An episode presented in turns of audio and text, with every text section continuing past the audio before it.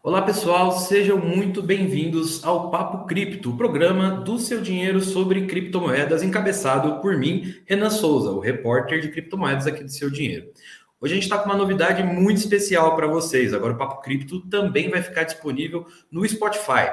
Você vai poder encontrar a gente tanto aqui no YouTube do seu dinheiro, quanto na página do Spotify do seu dinheiro.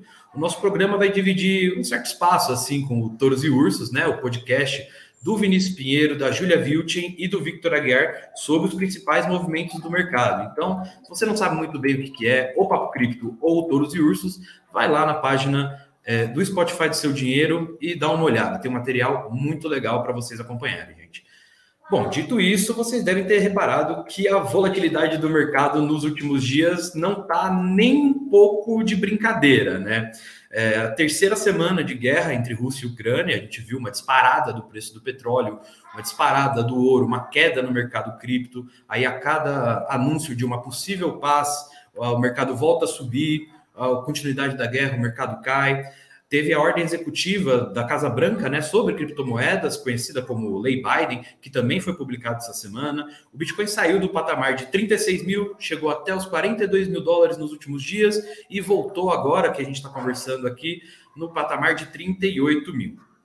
Bom, para ajudar a gente nesse momento, né, a entender o que está acontecendo nos últimos dias, o nosso convidado de hoje é Fabrício Tota, diretor do mercado Bitcoin e da 2TM. Tudo certo, Tota?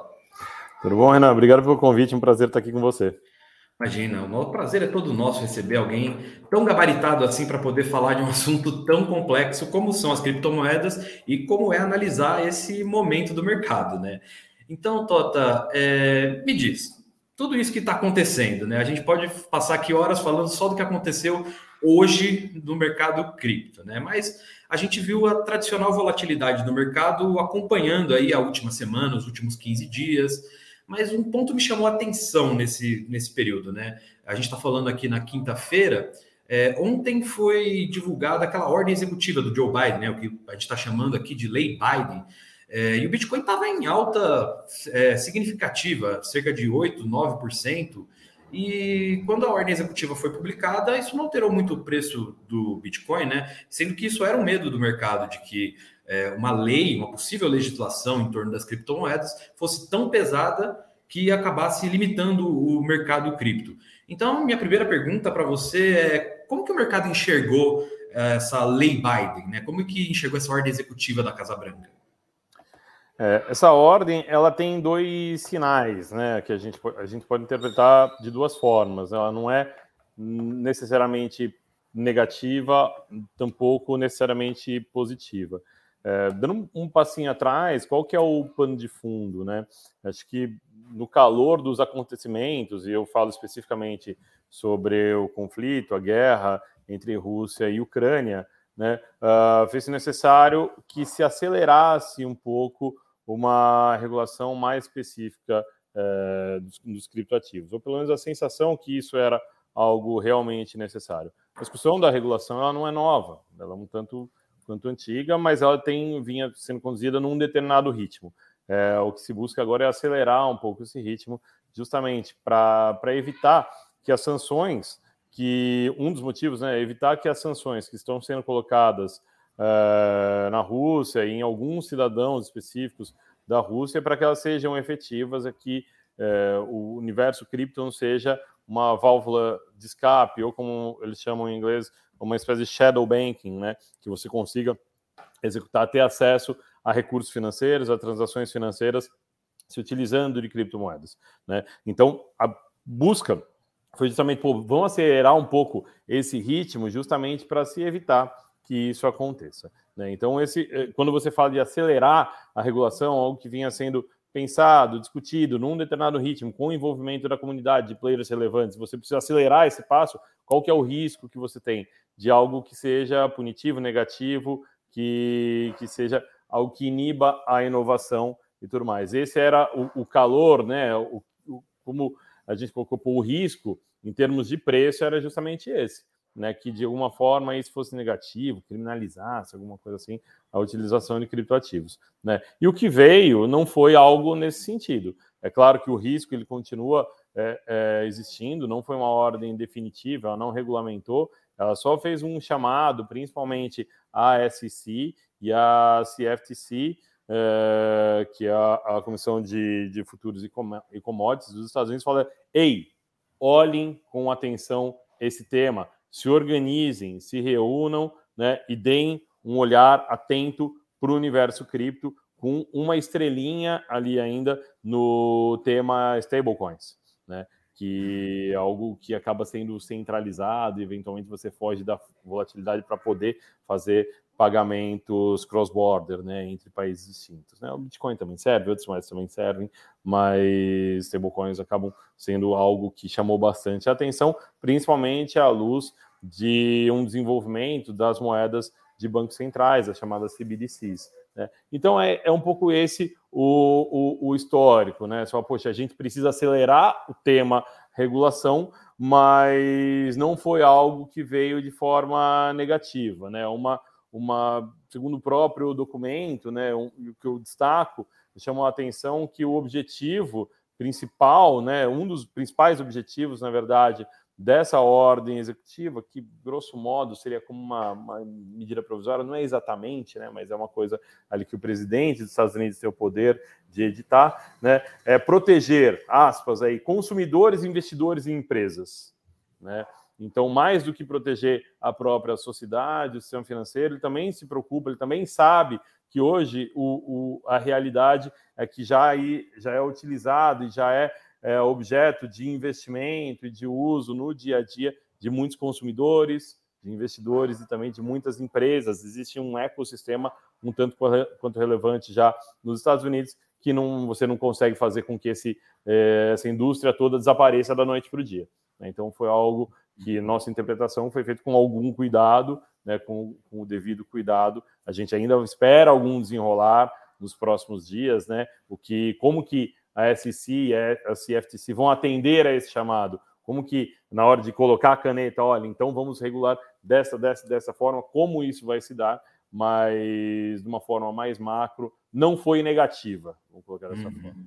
Não, perfeito. É, era, acho que esse é o, a grande questão do mercado, né? É, porque a gente olha ali, né? Se você vai esmiuçar é, bem aquela ordem executiva, ele está falando bastante de proteger, né, como você falou, o consumidor, o sistema financeiro, é, limitar os crimes com moedas digitais e tudo. Só que isso para uma pessoa leiga, eu falo por experiência própria, né, isso não diz muita coisa, né? Então ouvir alguém falando que no final das contas é, é positivo para neutro, né, é bom. Mas uma coisa me chamou um pouco a atenção, Tota, é, que foi uma parte, eu até destaquei ela aqui para ler aqui, né? Está em inglês, mas eu vou traduzir. É que a ordem executiva ela destaca, né, que as, os ativos digitais, né, digital assets, é, podem ser usados para driblar as sanções é, dos Estados Unidos. Isso é um recado claro à Rússia, não é? Ou a outro, outros países que, o, que os Estados Unidos mantêm sanções econômicas, isso falando de Cuba, Venezuela, enfim, os inimigos dos Estados Unidos. É, e aí eu queria já emendar numa segunda pergunta, que é a gente está vendo a União Europeia é, colocando principalmente sanções sobre criptoativos em, contra a Rússia. É, o Brasil aqui, a gente está né, desenvolvendo uma legislação própria sobre cripto, tem essa ordem executiva do Biden, e, ao mesmo tempo, existe um número crescente de usuários de ativos digitais, de moedas digitais, tanto na Rússia quanto na Ucrânia. Né? É, Quais são os perigos desse momento, né? É, da gente acabar, da própria SEC, é, do próprio Brasil, da própria União Europeia, é, criarem muito pesadas e aí limitar o mercado? Ou existe a possibilidade também do contrário, né? A gente criar leis muito brandas e que permita esse tipo de driblagem, vamos dizer assim, esse drible do, das sanções econômicas, né? Qual é a sua opinião sobre isso? É justamente esse o risco, né? Mas eu acho que é importante a gente dividir é, em duas partes aqui. Uma parte, acho que é de um cidadão comum, uma pessoa comum como eu, como você, como o pessoal, eu imagino que está assistindo a gente, de você querer proteger o seu próprio patrimônio.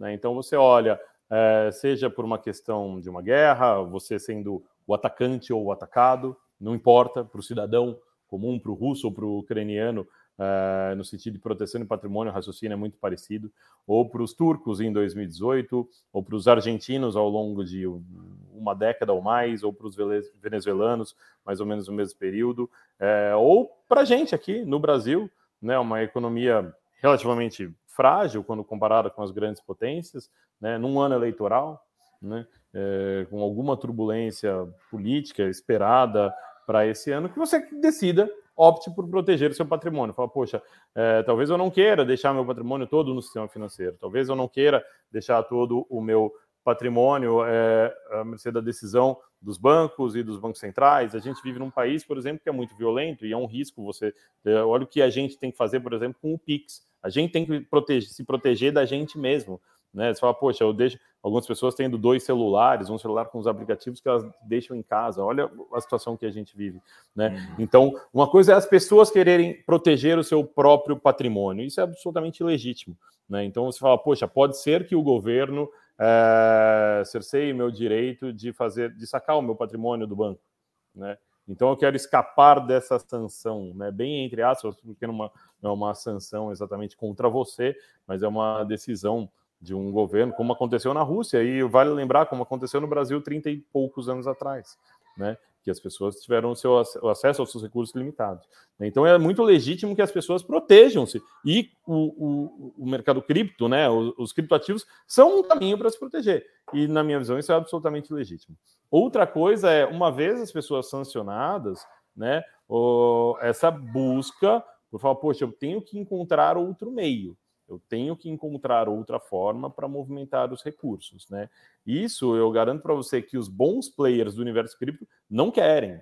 Eles não querem servir de guarida para esse tipo de ilícito. Né? As pessoas protegerem o seu patrimônio, sim, estamos aqui. O mercado Bitcoin é o primeiro a levantar a mão nesse sentido. Né?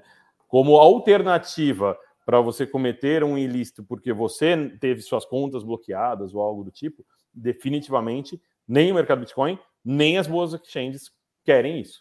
Né? Ninguém quer. Nem a padaria quer, nem o mecânico quer, nem um dealer de arte quer. Ninguém quer servir de caminho de passagem né, para uma pessoa sancionada, né, que não pode, é, mas que tem seu acesso ao sistema financeiro bloqueado por razões legítimas, né, que ela passe a usar de forma alternativa o universo cripto. Então, é muito importante essa separação. Né? É algo que, nesse sentido, a regulação ter uma interlocução com os bons players desse mercado é fundamental para que venha uma regulação na medida certa, no tom correto, também para que a gente proteja desse tipo de ilícito. Trazendo para o caso brasileiro, por exemplo, a gente teve no ano passado o caso do de Cabo Frio, enfim, da Gás Consultoria, que muita gente recebeu. Falar, olha, aconteceu um ilícito, ativos foram apreendidos, todas as exchanges foram notificadas. Ninguém quer fazer negócio é, é, é para esse tipo de ilícito, né? E a gente tem a justiça que nos apoia, né, nesse sentido, e fala, cara, olha, vocês todos, aconteceu isso, estejam notificados e a gente não permitam que essa pessoa aqui, que não é uma pessoa sancionada, mas que tinha uma medida judicial contra ela de bloqueio de bens, atue, seja nos bancos, seja nas corretoras de valores, seja nas corretoras de criptoativos. É muito importante fazer essa separação. Uhum. É, separar bem o, a pessoa que pode tanto usar dinheiro fiat, né, como a gente conhece o dólar, o real, para ações ilícitas, quanto o cripto, né? Cripto nada mais é do que um universo em paralelo, né? Não um universo paralelo, mas em paralelo com o sistema financeiro tradicional também, né?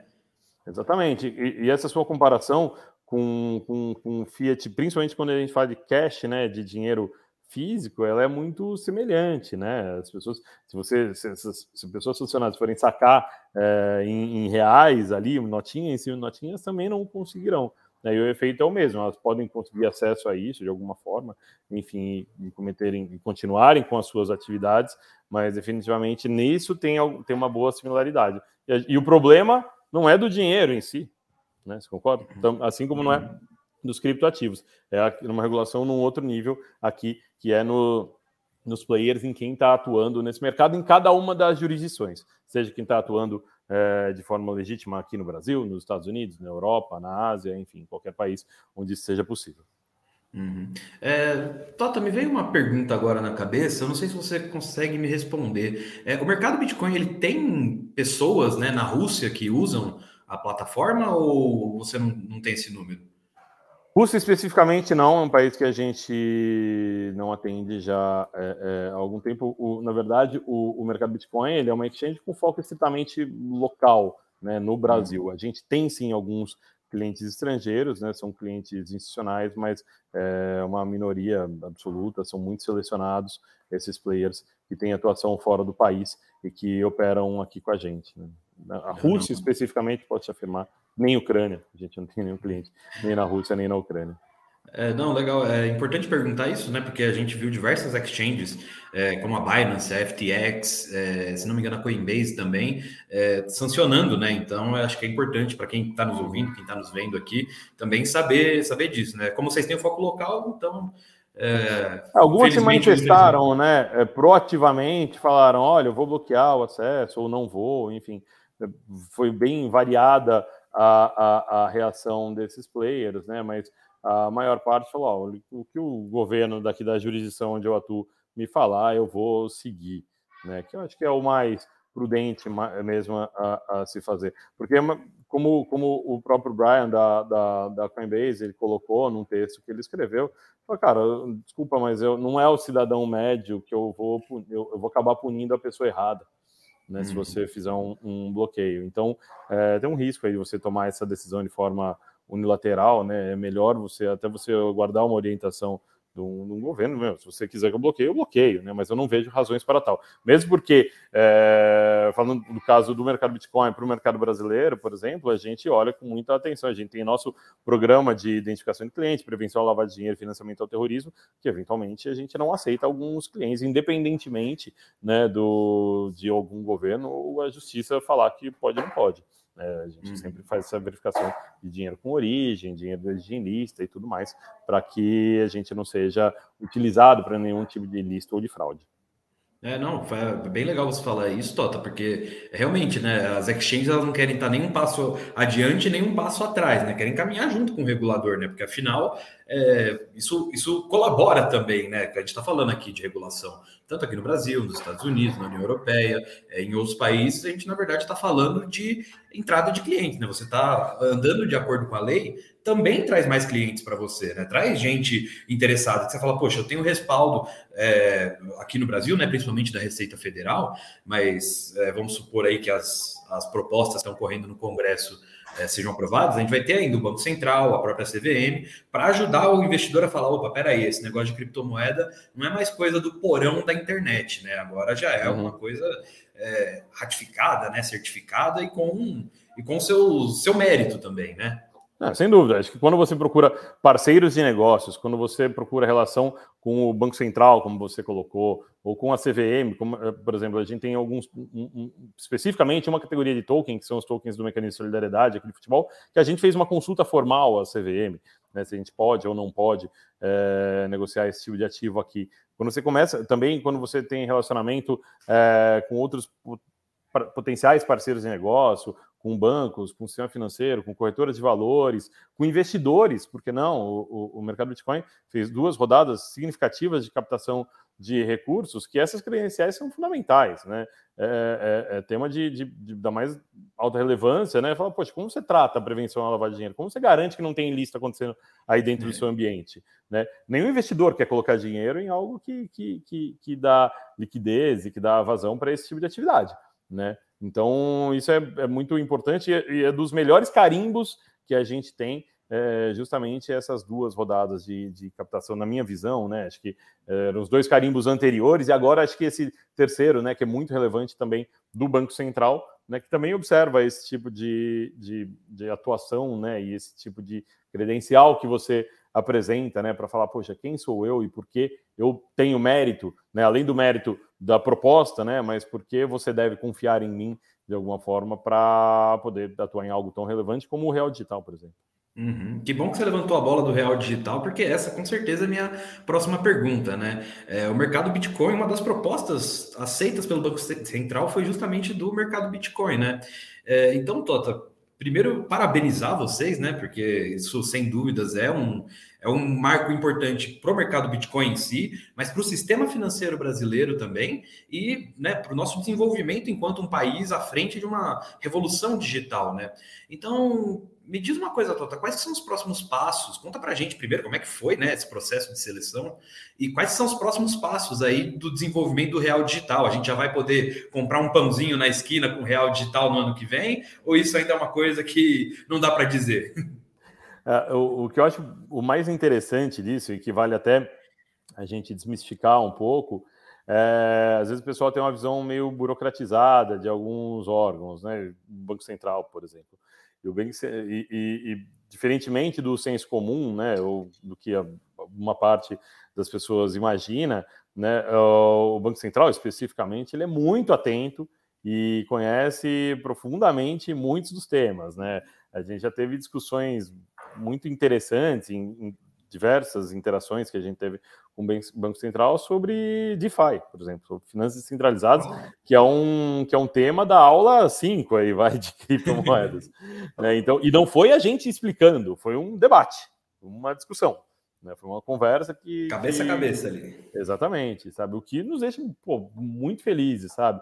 No sentido que você sabe que, que você participando em, em algo ali, né, no, o, junto a um órgão como o Banco Central, por exemplo, é, não vai ser uma perda de tempo, sabe? Não vai ser só algo você ensinando e tentando fazer uma coisa ali no básico.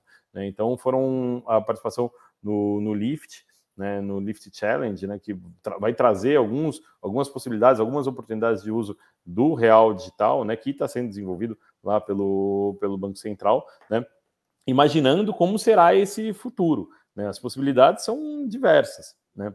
Quando você fala de real digital, das CBDCs, né, da, da, da moeda digital dos bancos centrais. Então, é um pouco trazer e falar, beleza, né? Considerando todo esse potencial, o que a gente pode construir? Nos ajudem a construir esse futuro. É, eu acredito que a gente não está perto no sentido de ser no dia seguinte, mas eu acho que isso vai ser preparado, isso vai ser gestado ali dentro, e quando vier a público, acho que vai ser uma transformação muito grande, né? E, e de adoção muito rápida também. Eu acho que o grande exemplo que a gente tem aqui, e, e eu acho que os, os, bons exemplos são aqueles que a gente às vezes quase esquece que eles existem. É o Pix, uhum. né? O Pix, estava todo mundo vivendo relativamente bem, ouviu falar que ia ter uma, uma, mudança ali e tal, tranquilo, e todo mundo, ah, vou sacar dinheiro, porque dinheiro eventualmente é mais fácil, várias empresas atuando em formas de facilitar, de atuarem como meio de pagamento, né? TED, DOC funcionando ali, muita gente ainda mantendo contas em diversos bancos, quem nunca teve que pagar um fornecedor, alguma coisa, ah, pô, preciso te pagar, o cara pergunta, pô, em qual banco, né, para facilitar, então o cara mantém conta em vários bancos, justamente para você não pagar a tarifa ali de TED, do dia para a noite, Pix.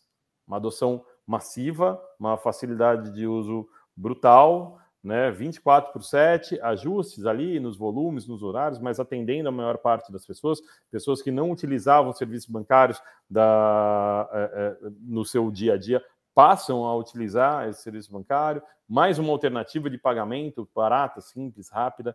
Então você fala, cara, uou, né? olha onde a gente estava né, dois anos atrás e onde a gente está hoje com o Pix. Isso é fantástico, sabe? Então, imaginando um passo além, né, com uma CBDC, eu acho que o impacto que eu espero é alguma coisa parecida com isso. É esse efeito uau, assim, você fala, caraca, olha que sensacional, né? Eu mando dinheiro daqui para o Renan, ô Renan, sobe o QR Code aí que eu preciso fazer um pagamento. Eu saco meu celular, fiz, foi, sabe? Então, acho que é, acho que é aí que a gente vai vai estar, tá, né? Para aí que a gente vai estar tá se movendo, né, e inspirada em alguma medida, né, com o que existe no universo cripto, né, para quem já utilizou como meio de pagamento, principalmente, né, que acho que é o, um dos grandes potenciais, né, que podem ser destravados, além de uso em finanças centralizadas, né, ou em moedas programáveis, né, para serem utilizadas em segmentos específicos, para serem utilizados em locais específicos, para serem utilizados até uma data específica, né, é um dinheiro programável, né, cara? Então as possibilidades são gigantescas, né? Acho que além do uso potencial no dia a dia, como por exemplo eu pude viver um pouquinho em El Salvador, em alguns dias que eu passei lá, né, com o Bitcoin especificamente, na Lightning Network. Então acho que isso é realmente pode ser transformador. Né? Eu fico muito ansioso Né? Eu imagino que a gente ainda deva demorar algum, um, um, um pouquinho de tempo né, para ver isso, não é algo que vai acontecer no mês que vem, mas eu acho que é algo que pode impactar de uma forma muito significativa a vida de pessoas comuns. Né? E acho que é aí que a gente vence, né? quando a gente não, não atua só em quem já está incluído, em quem já é iniciado em um tema ou outro, né? Mas sim quando a gente consegue trazer mais pessoas né? e, e trabalha nessa inclusão financeira também da população, que foi um impacto super positivo do Pix, né? Você incluiu realmente muitas pessoas no sistema financeiro. Eu acho que aí é que a gente, como sociedade, está caminhando para um lugar melhor. Uhum. Então você passou um tempo lá em El Salvador acompanhando essa essa introdução do Bitcoin, Tota. Me conta um pouco dessa história. Sim, eu tive a oportunidade de passar alguns dias em El Salvador, por ocasião da LabitConf, que foi realizada lá no final do ano passado. E, poxa, foi super interessante ver o funcionamento ali no dia a dia. Né? Tem boas notícias e más notícias. A boa, realmente funciona. É, e é incrível, né? As más, né? Que acho que tem, sei, acho que tem mais más do que boas aqui. É, você depende da infraestrutura de, de telecom do país. Né? Sei lá, ok né? Bom, da infraestrutura telecom de um país essencialmente um país pobre, né? É, Brasil também é um país relativamente pobre, né? Mas assim, é, imagina, não pega celular no Brasil inteiro. Então, o Salvador é parecido, talvez um, um, um degrauzinho abaixo, sabe? É, a gente tem áreas de sombra em São Paulo, normal. Uhum. Lá você não vai conseguir utilizar para pagamento de nada, se você não tiver sinal de celular ou se tiver um sinal precário. Né? Então a mesma coisa acontece em El Salvador. Funciona, funciona. No país inteiro, não. Tem locais de sombra que não tem telefonia celular, lá não vai funcionar. Ok. Né? É, outra coisa é a educação do, da população. E eu falo sem nenhum demérito. A gente também tem esses gaps aqui no Brasil, normal. Né? A gente, eu, eu comparei um pouco é, com alguns bons anos atrás, quando com o advento das maquininhas, né, de receber cartão de crédito e débito, né, no, em qualquer lugar, né, quando barateou muito, teve uma competição muito grande, né, você em um restaurante, por exemplo, eventualmente somente um dos garçons sabia como manejar aquela maquininha, né? Hoje uhum. tem lugar que entrega na sua mão, fala meu, se vira aí, paga você.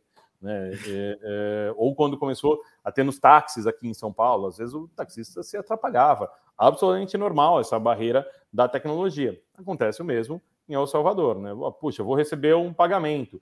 Pô, como é que é mesmo? E pegar o aplicativo do celular e ter que lembrar ali onde clica, como faz, digita em dólar, converte para Bitcoin, oferta o QR Code para quem vai pagar ali, ou alguns, alguns lugares, né? Justamente procurando, eu fui num, num, lugar fazer uma compra, era um artesanato, a senhora que me atendeu na hora do pagamento, falei, posso pagar com Bitcoin? Ela falou, pode, só um minutinho. Chamou uma pessoa mais nova, não sei se era o filho, o neto ou um auxiliar ali que estava trabalhando junto, que ele era o responsável por, ah, não, eu sei, clica aqui, clica ali, clica ali, e daí eu pude fazer o, o pagamento. Né? Algumas pessoas seguindo um roteirinho escrito num papel, normal, né? Então acho que é, é, tem algumas barreiras, não é que está todo mundo uma festa, todo mundo utilizando.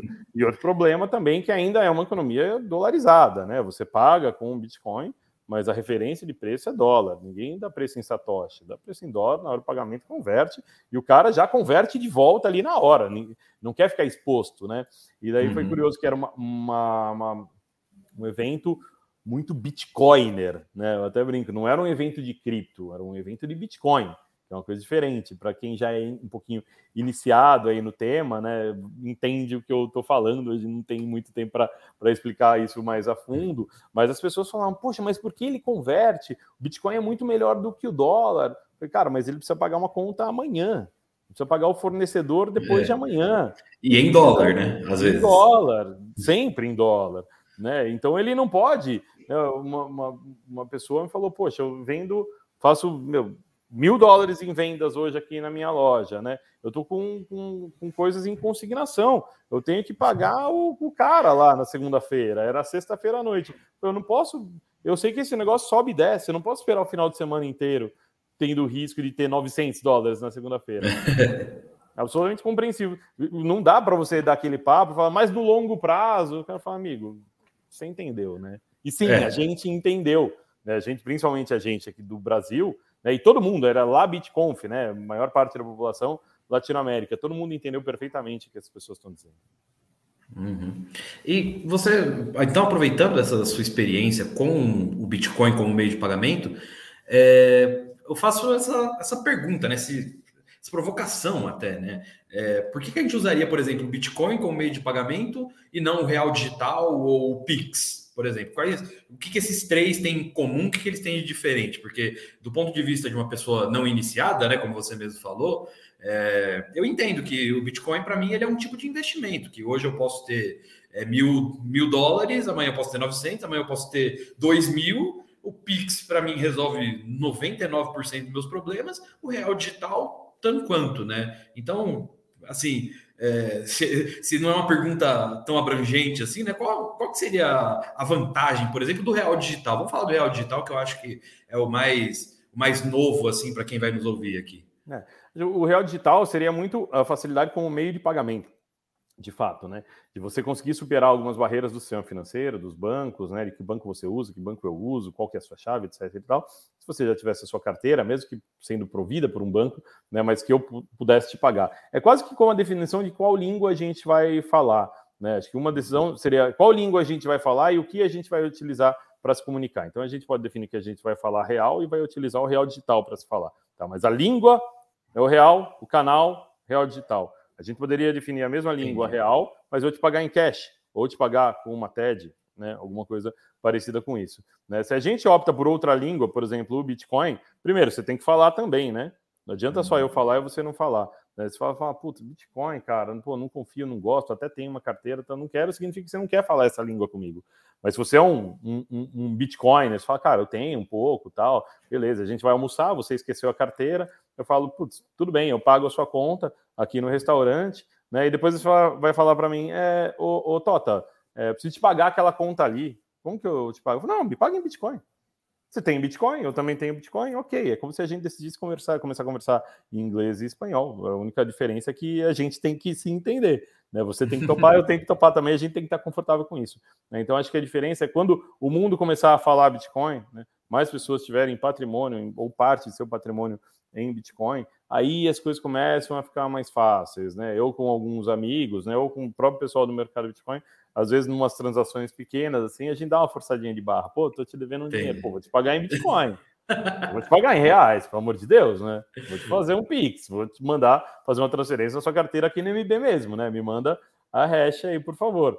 Né? Ou com outros amigos que são clientes também, que, que, que têm é, carteiras. Então, acho que é um pouco essa a decisão, né? Mas se a gente está falando em dólar, a gente está falando em reais, a gente está falando em euro, e a gente não está utilizando né, é, como parte do patrimônio, né, parte da alocação, uma criptomoeda, mais especificamente Bitcoin, não adianta. Ele vai servir só como meio de pagamento. Né? A gente uhum. pode até utilizar, como é, como é feito em El Salvador. Mas no fundo todo mundo vai apertar uma tecla SAP e traduzir ali para alguma outra coisa que se sinta mais confortável. Seja o real, seja o dólar, seja uma stablecoin hum, é, é, lastreada em dólares, por exemplo. Né? Mas a, a, a língua ali é o que acaba importando mais. Legal, Não, bastante interessante sua visão, Tota. É, bom, numa das nossas conversas, né, dando sequência aqui, é, numa das nossas conversas você falou um pouco de uma curva de custódia, né? Para quem aqui está nos ouvindo, é mais ou menos assim: quando você começa, né, no, no mundo do, do Bitcoin, das criptomoedas, você vai para uma exchange costumeiramente, né? Pessoas vê uma empresa, sente confiança nela, como é o próprio mercado Bitcoin Aí a coisa começa a crescer, a gente começa a entender um pouco mais. Aí, não, quero eu ter minha custódia, né? Aquele espírito libertário típico das criptomoedas. Eu quero ter a custódia dos meus tokens e não sei o que e tal. E aí a pessoa vai lá e mantém essas criptomoedas na própria carteira, né? Sob sua própria custódia. Só que aí essa coisa começa a multiplicar, a gente sabe, o valor exponencial das criptomoedas, né? É exponencial porque vai multiplicando. Imagina um cara que comprou Bitcoin lá em 2017, quando valia coisa de poucos dólares, e hoje está 38 mil dólares, dólares, né? A gente fala de níveis abaixo de 40 mil, mas são 40 mil dólares. O cara comprou Bitcoin lá atrás, tá nadando no dinheiro, né? É, então, eu queria que você explicasse um pouco mais sobre isso, Toto. O que é essa curva de custódia? Né? No final das contas, o cara vai acabar voltando para exchange porque é muito dinheiro para ele manter no bolso, né? No, numa wallet, numa hard wallet, né? Uhum. É, exatamente, né? Esse, essa curva aí que é super comum, né? A gente já viu essa história várias vezes, né? Quando é relativamente pouco dinheiro, e pouco é pouco para a pessoa, né? Tem gente que é 100 reais, tem gente que é mil, tem gente que é 10 mil, né? Muito de pessoa para pessoa. É, quando é relativamente pouco dinheiro para essa pessoa, ah, deixa na exchange, fala, ah, não estou nem prestando atenção. Quando dá essa porrada, ou o cara consegue, às vezes não é nem pela alta do, do ativo, né? Eventualmente pode ser porque o cara decidiu fazer uma alocação mais significativa, daí ele começa a pensar no tema custódia. Poxa, mas exchange na carteira, será que eu não deveria fazer esse saque? Ah, não, vou cuidar disso. E eventualmente vai estudar um pouquinho o assunto, põe um, uma carteira tipicamente no celular e vai falar: não, eu mesmo vou fazer a custódia disso. De repente, quando o dinheiro fica ainda mais significativo, ele fala: cara, não dá para deixar no celular isso. Né? Ok, tem o backup, eu guardei esse backup, eu guardei as seeds, está comigo, mas eu não sei se eu deveria deixar uma cópia com alguém. E também tem uma potencial sucessão. E se eu não tiver aqui, só eu estudei isso na minha família, eu devo contar para minha esposa, como eu devo contar para ela, devo contar para o meu marido, vou orientá-lo, vou deixar uma carta escrita, né? Olha, faça isso, isso, isso. Ou procure essa pessoa de confiança que ela pode te orientar. Tipicamente as pessoas não estudam esse sistema sozinhas, vão trocando com outras pessoas, com amigos e conhecidos. Então, aí o problema fica maior, fica grande de novo, a pessoa fala, não, deixa eu voltar para algum lugar onde eu me sinta mais seguro novamente né? Porque é uma grande responsabilidade mesmo. É muito legal poder fazer a custódia dos seus próprios ativos, mas é uma responsabilidade enorme. Tem N casos é, é, dos mais cômicos aos mais trágicos, né? De pessoas que perderam temporária ou definitivamente o acesso aos seus criptoativos. Né? É, vamos ficar nos cômicos aqui, né? E que tiveram um, um, final feliz, mas que as pessoas que, poxa, escreveram, perderam a, a CID e acharam depois, né? pessoas que utilizaram uma determinada estratégia, essa estratégia foi para água abaixo porque ela estava mal feita, né? E que no fundo, no fundo, não é uma questão essencialmente de tecnologia, custódia, é uma questão de tecnologia mais processos. Né? Você tem que ter processos muito robustos e é, a prova de falhas, né? Que se uma, um ponto falhar, você consegue ter um, um, recuperar esses ativos, que é muito importante e difícil de, de, de gerenciar. É uma pessoa sozinha para um valor significativo de dinheiro sofre. Né? E eu sempre coloco uma questão no final. É, como você se sentiria se você tivesse comprado, sei lá, 50 bitcoins há 20, 20 anos, não, não dá, né? Mas enfim, há 5, 6 anos atrás, e você tivesse perdido por, por sua própria incompetência. Fala, putz, eu perdi. E você todo dia você olhar lá, olha, era para eu ter não sei quantos milhões hoje.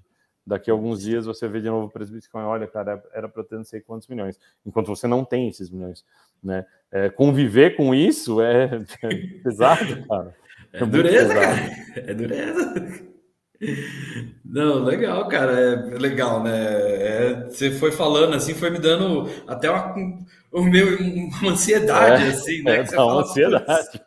É, não, é porque a gente conversando aqui, né? A gente sempre conversa com tanto entes do mercado quanto pessoas que são entusiastas mesmo. E aí uhum. você ouve uma história do. Teve um minerador de Ethereum é, que começou lá quando o Ethereum era um projeto esqueleto só, né? E aí o cara começou, enfim, a minerar lá, lá atrás, né? Ainda tinha uma remuneração muito baixa, né? Porque, enfim, o token não valia nada.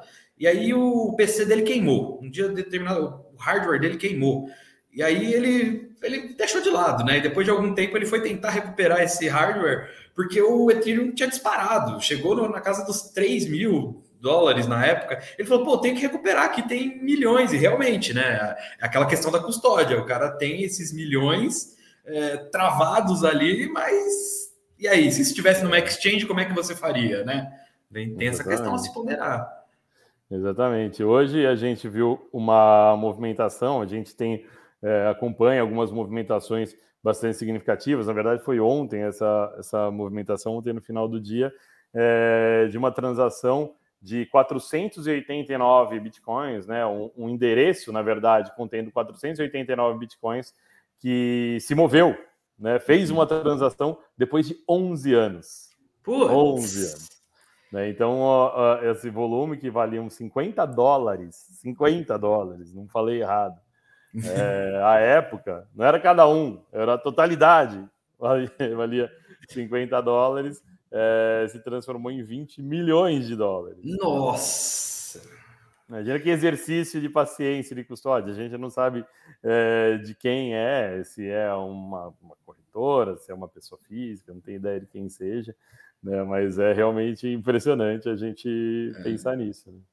É, a gente sabe que quem quer que esteja é, sentado nesse montante provavelmente deve estar com um sorriso de orelha a orelha, assim, né? Visível até do, do dos confins do espaço, né? Se a gente conseguisse chegar na borda do espaço e focar na Terra, a gente veria o Vai sorriso dessa pessoa. É, exatamente. Tota, a nossa última pergunta aqui, né, encaminhando para o final, aproveitando esse papo delicioso que se deixar a gente fica aqui até amanhã cedo. Vai a mesmo. gente né, sempre precisa é, fazer essa nossa última pergunta aqui, que nenhum convidado do Papo Cripto até hoje conseguiu escapar, que é a nossa pergunta do próximo milhão, né? Sempre lembrando aqui para quem está nos ouvindo, para quem está nos assistindo, essa não é uma recomendação de investimento, só mais para a gente entender e ver quais são os projetos do mercado que uma pessoa como Tota, né, que vocês podem ver que é super entendido do mercado, tá de olho. Então, Fabrício Tota, a minha pergunta do próximo milhão é: quais são os projetos que você está de olho agora? Legal. Acho que, além de falar dos projetos especificamente, acho que é bacana a gente falar em temas, né, em alguns assuntos. É, eu, particularmente, eu, eu, acredito que a gente tem. Bom, vamos também uma coisa, né? Bitcoin e Ether, para mim, assim, é, é, não vou nem considerar, que é mais do que óbvio na minha, na minha cabeça, né? Que você tem que ter uma porção significativa em Bitcoin e um pouquinho menos em Ether, né? Essa é um pouquinho a minha, a minha visão. Então, se eu fosse colocar assim, algumas pessoas me perguntam: ah, quanto? Cara, sei lá, põe 50% da sua, do seu patrimônio cripto em Bitcoin, põe 25% em Ether. Né? uma relação 2 para 1. O que vai sobrar, 25% para as outras coisas, né? Que acho que é mais essa ideia da, da pergunta, né? Então, já resolvi a parte Bitcoin e Ether, né? Então, vamos para quais temas, né? Acho que um dos principais temas são outras chains, né? Outras blockchains que desafiam uh, o domínio do Ethereum. Né? O Ethereum tem soluções, mas também tem problemas. Ele, é, é, não, a gente não pode dizer que é uma posição super consolidada, né? Então, por exemplo, é, você tem outras redes mais baratas que no assunto NFT, por exemplo, acabaram se destacando bastante nos últimos meses. Né? Então, destacaria a Solana, né? acho que é uma rede que também tem problemas, mas ela pode abocanhar uma parte significativa no mercado é, que hoje está nas mãos da rede Ethereum. Então, essa seria uma, uma primeiríssima aí que eu, que eu, que eu coloco para numa, numa carteira para o longo prazo, né, de uma coisa um pouco mais explosiva, né. Outro tema que eu gosto bastante, né, esse tema de gaming e metaverso é algo que a gente já olhava antes do Zuckerberg falar, eu juro que é verdade, né. Então ele tornou popular o termo metaverso e normalizou a gente falar em metaversos, mas era algo que a gente já olhava, essa, essa proximidade do tema gaming e, e, jogo, e, e metaversos, né? Mesmo que você não utilize para jogar efetivamente, mas algum lugar onde você vai existir. Hoje, pela manhã, eu fiz uma reunião num metaverso, olha só que coisa interessante. Né? Então, já se aproveitando um pouco desse tema, né? E é uma coisa que é super viável, funciona, é bacana, a experiência pode melhorar muito, mas ela já existe alguma coisa, não vou dar detalhes de como foi, mas ela acontece efetivamente, é super interessante, né? Então, acho que esse assunto eu acho bastante relevante e uma aposta que eu colocaria é, é a Decentraland, que é um desses, desses metaversos, a moeda Mana, né? Então, acho que é uma outra que vale muito a pena a gente olhar também. Né? E um terceiro tema aqui para fechar, para a gente ficar em três temas e três moedas, são as finanças descentralizadas, né? E eu gosto muito um assunto que é uma algumas pessoas falam, poxa, mas isso não é exatamente o que o mercado Bitcoin faz, em alguma medida sim, por isso que a gente faz muitas outras coisas e não parou na ideia de ser uma exchange, que é uma ideia de das exchanges descentralizadas. Você tem a Uniswap, que é uma das maiores que a gente tem, né? Que o token Uni é, é o token que representa a, a possibilidade de você ganhar dinheiro com uma exchange descentralizada, né, como a Uniswap. Então, para ficar em três temas, smart coins, Solana, gaming, metaverso, a Maná e em finanças descentralizadas, a Uniswap. Legal, muito bom. Então, com essas indicações, pessoal, Fabrício Tota, diretor do mercado Bitcoin da 2TM, muito obrigado por participar aqui do nosso Papo Cripto. Acho que deu uma clareada em diversos temas para todo mundo aqui que está nos acompanhando, sempre nos acompanhou aqui no Papo Cripto. É, você quer deixar uma última mensagem para o pessoal, Tota? Ah, Renan, acho que primeiro agradecer é, é, a oportunidade, é sempre muito legal estar tá, tá trocando essa ideia, é, é, papo de alto nível, bem bacana, bem gostoso. E, puxa, última mensagem, cara, se você não se entupiu de cripto, se entupa que ainda dá tempo, cara. Hum. a gente tá tendo, tá tendo bons exemplos, infelizmente num momento ruim, né? Acho que as custas de muito sofrimento de muitas pessoas, ou custo de vidas, é sempre chato falar sobre isso, e a gente tem que lembrar disso em primeiro lugar, mas acho que é mais um demonstrativo do que as decisões de pessoas, decisões centralizadas de burocratas, elas podem ser falhas e mais do que isso, independentemente de ser falhas ou não, elas podem impactar de uma forma muito decisiva a nossa vida financeira. Né? E uhum. cripto se coloca como uma alternativa, como uma possibilidade de você se proteger em diversos momentos. A gente já viveu isso na Venezuela, na Argentina, eh, na Turquia, agora na Rússia e na Ucrânia também. A gente fala muito da Rússia, mas a Ucrânia também está sofrendo.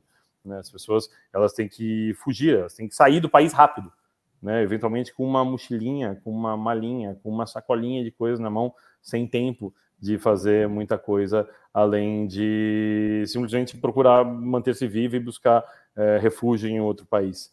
Né? O que dizer dos recursos financeiros ou do patrimônio dessas pessoas, né? Eu tenho certeza que algumas pessoas estão levando também uma hard wallet ou uma paper wallet ou umas as palavras ali na, na cabeça para conseguir é, caminhar e seguir com o seu patrimônio que elas conquistaram ao longo de sua vida toda, né, e que é muito justo e legítimo que elas continuem com isso.